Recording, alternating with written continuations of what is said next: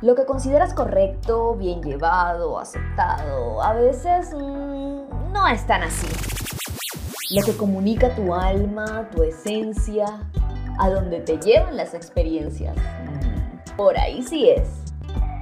Porque a veces no es seguir un patrón o aceptarlo todo por quedar bien. A veces es solo ser. Comunica, ama, siente, emprende, vive y despeínate. Alma Despeinada. El podcast.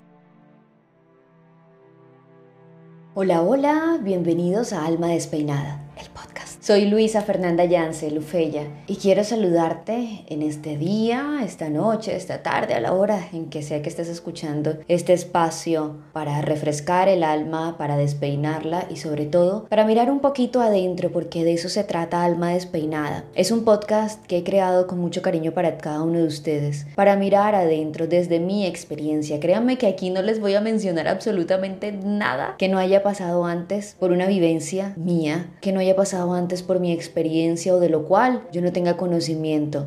Simplemente es mostrarles cómo un ser humano imperfecto, lleno de virtudes y también de muchos defectos, ha vivido algunas experiencias que quizá algunos de ustedes puedan sentirse también identificados y puedan lograr encontrar quizá alguna solución a ese problema que tengan, a esa circunstancia compleja o simplemente a esos retos que nos muestra la vida día tras día, ¿verdad? Entonces, eso es alma despeinada. Solo un refresh de mi marca Lufella by Luisa Yance y una muestra de esta servidora, de este ser humano que está aquí y que lo que busca es poderles ayudar un poco desde mi experiencia. Entonces, como siempre, espero que para ustedes sea de gran ayuda, que sea de gran utilidad y que puedan también compartirlo con alguien más e interiorizarlo todos los días. Aprovecho también para darle las gracias a todos los que me han enviado mensajes de cariño a través de mi Instagram, a mi correo electrónico. Gracias, gracias, gracias de verdad. Me siento muy amada,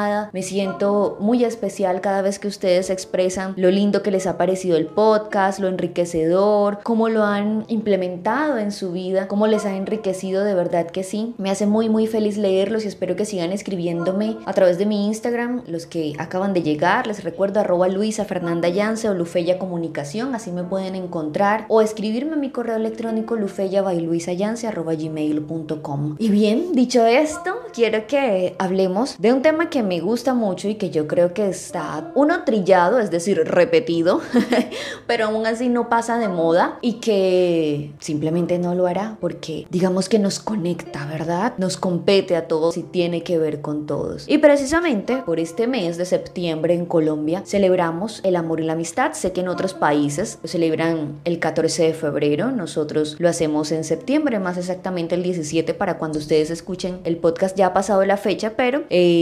empresas, eh, grupos de amigos lo celebran durante todo el mes en diferentes días. Entonces, válido. Entonces vamos a hablar del amor y las amistades. ¿Hasta dónde el concepto del amor ha sido tan violentado, devaluado o simplemente relegado también porque lo hemos romantizado tanto que sencillamente creemos que el amor solo puede vivirse en pareja, que el amor es posesión, que el amor es pertenencia y resulta que no es nada de eso. ¿Qué es el amor realmente? Y les voy a dar una respuesta desde, desde Lufella, desde mi experiencia, porque yo creo que el amor es esa expresión, es esa energía que lo mueve todo, que lo conecta todo, que lo puede todo. Eso para mí es el amor, es la expresión máxima de nuestras emociones, de lo que somos como seres humanos, fuera de cualquier eh, creencia, expresión religiosa, filosofía de vida que exista. Creo que el amor es lo que conecta finalmente y es como la vibración más alta, según lo que he podido aprender en los últimos años con autores como por ejemplo Joe Dispensa. Se los recomiendo mucho si les gustan estos temas metafísicos y demás. Él es maravilloso además que tiene muchos estudios relacionados con esto, ¿no? Eso por un lado es como esa expresión máxima, esa conexión máxima que nos une a todos, que finalmente nos hace entregar lo mejor desde las entrañas, desde adentro, desde eso que nos motiva a llevar un ambiente o transformar nuestros ambientes quizá más oscuros o más lúgubres en ambientes de armonía, de paz y de una sensación de que todo lo podemos unido a la gratitud. Eso para mí es el amor. Ahora bien, para otros puede ser solo romanticismo, solo estar en pareja, para otros puede ser también estar con tu mascota, eh, compartir con tu familia, entregarle lo mejor a tus amigos, confiar en, en otras personas. Para todos y cada uno, el amor puede ser diferente. Sin embargo, yo creo que es la energía que todo lo une, que todo lo puede llevar a mejor y que todo lo puede transformar. Ahora, estoy hablando desde el ser. Y justamente, yo sé que esto que les voy a mencionar, aclaro, antes de,